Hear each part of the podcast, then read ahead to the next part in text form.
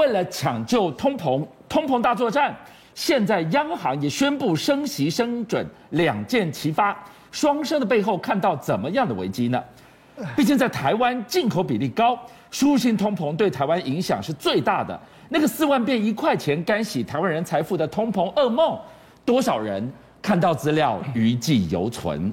而通膨当前，当美国富豪开始满手现金囤现金，现金为王；当企业开始追料变库存，逆风布局的台积电，他们聚焦两纳米，最新 EUV 到手了，仍然。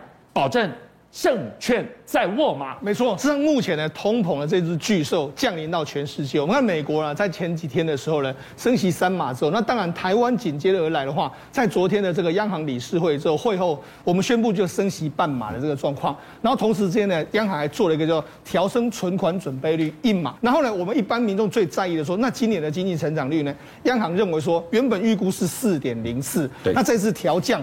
降成三点七五，那另外一个，他把这个 CPI 通膨的数字往上升，升到这个二点八三。那为什么要升到二点八三呢？主要原因他是说，因为我们台湾大部分。包括说我们吃的东西啦，或者说我们的用油啦，大部分都是从国外进口。对，那国外的价格高涨的时候，我们输入输入的时候，当然我们也会感受到那种所谓的价格上涨的压力，加上运费来到台湾之后，会有所谓的输入型的通膨。所以现在目前为止来说，输入型的通膨变成是台湾目前最担心的一件事情。实际上，这个龙卷风不止在台湾刮，我们看到昨天晚上，美国的道琼指数就出现一个大跌，大跌了七百四十一点。你看，哎、欸，在升息那天是涨啊，就没想到隔一天就跌。那为什么大家说哎？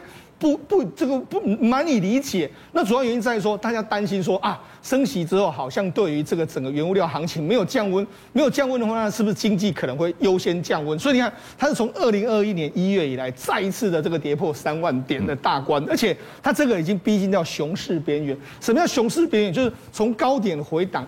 如果以华尔街的预估是二十趴叫做熊市边，现在已经回档到十九趴，所以说它可能转要转空。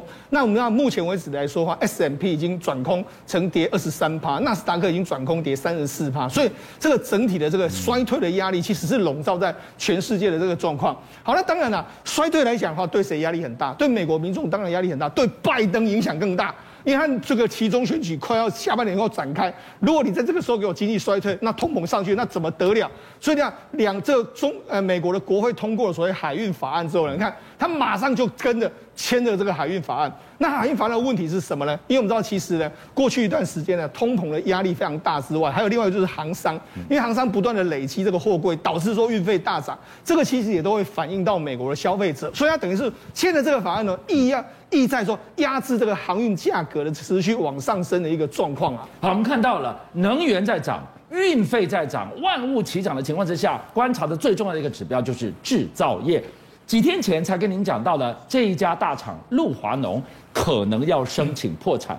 当时的可能已经变成已经了，没错，他十六号已经宣布破产。那为什么宣布破产？他讲得非常明白。他说第一个，原物料上涨，他说从中国来原物料这几年已经涨了四倍之多。另外就是说，因为这个物这个货期一直不断，因为这个货运的关系，我们从中国来的这个原物料到台到美国说都要五六个礼拜，甚至更多。那我没办法针对我的消费者。那与其这样的话，那我就宣布破产的一个局面。那陆华农的状况其实也是所有美国消费、美国制造业的状况。你看，这是美国制造业协会，他就说了。百分之五十九的这个制造商，他很担心所谓经济衰退。另外百分之八九十的认为说，原物料大涨是经营的最大挑战。所以显见，现在美国企业都很担心原物料大涨，还有经济衰退的压力。好，我们讲到了，现在在万物齐涨、通膨到处肆虐，能投资什么好？专家就告诉你了，现金握在手上最好啊。没错，实际上现在 cash is king 的时代又来了。那为什么会这样？主要原因在于说。经济在下滑之中，我们要这 CNBC 他做了一个调查，针对美国百万以上的富豪。那如果你有百万以上的富豪来说，大概约莫在美国百分之九十的财富都掌在他们手里哦。所以他们有钱人说了算，就他们去调查说，哎，那你现在想要做什么？就没想到百分之四十二。约莫有大概已经逼近百分之四成的人富富富翁认为说，通膨会持续一到两年，所以他们现在纷纷持有什么现金。所以你看，从美国的富豪你也知道说，哎，这个整个景气似乎在他们看来来说是属于一个相当不妙的一个局面啊。而且从我们知道，景气再好，大家在追货抢原料，对，景气不好，现在。追货变库存，对，三星居然做了这个决定，把全世界吓傻了。没错，实际上我们就说，这个三星集团，它第一个，它现在是全世界最大的手机公司，再就是它的这个 LCD 面板啊，或者家电，其实都是世界上的龙头。就没想到他居然说，哎，我们现在所有的这个事业群呢，暂停采购零组件，特别是暂停采购所谓的面板。包括说像手机面板，或者说像这个机这个所谓电视的面板，另外包括说记忆体，他说全部都哎暂停采购。那他担心说，哎，你难道你三星看到了什么？其实三星已经感觉到说，从今年下半年，就像我们跟他讲。我刚才不是说吗？科技股的跌幅已经变成熊市，已经跌了三十四趴。纳斯达克为什么会这样？因为在整个通膨的压力之下，如果我的荷包缩水的时候，我请问你，你会先减少什么消费？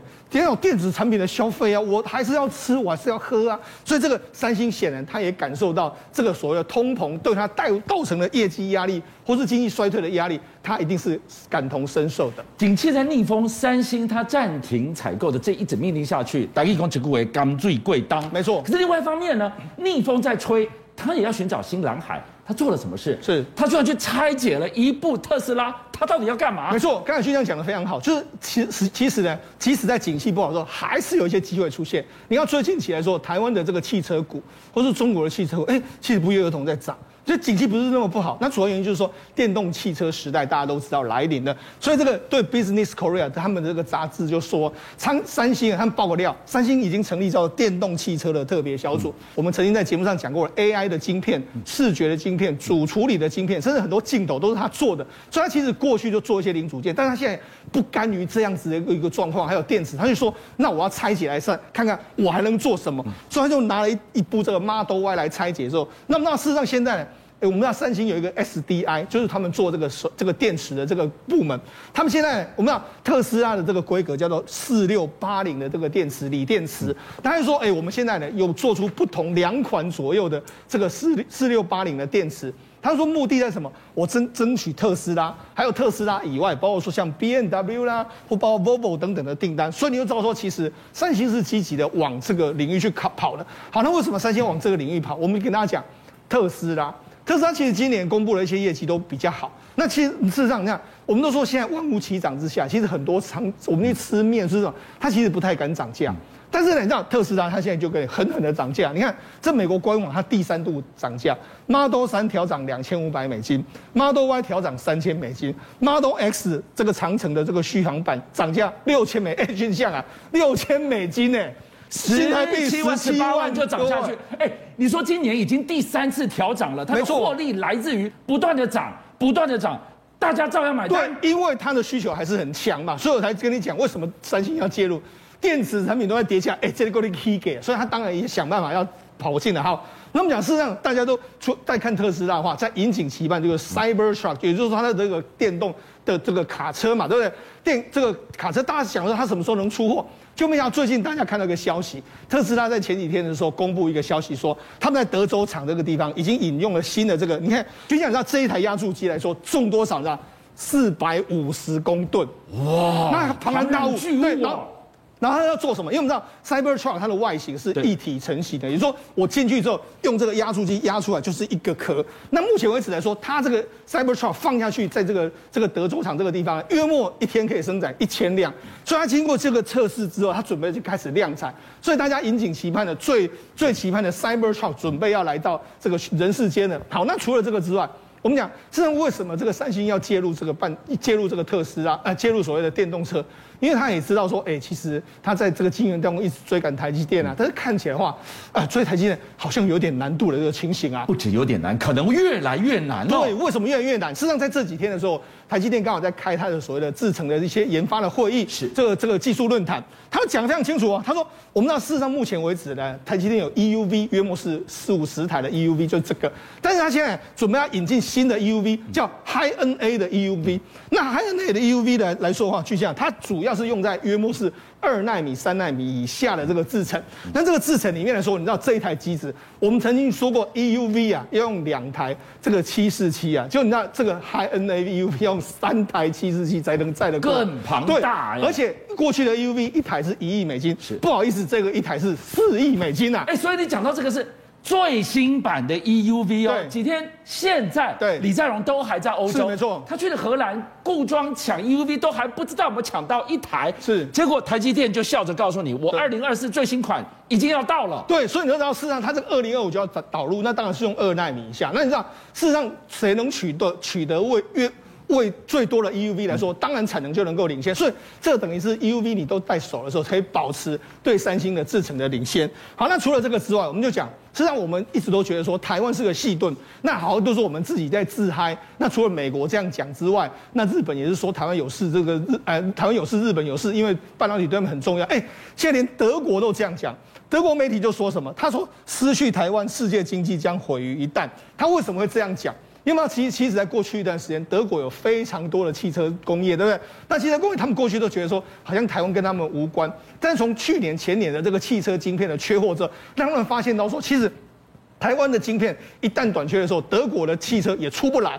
所以，我们知道，事实上我们不是讲过，从德国的前政府的阿特迈尔。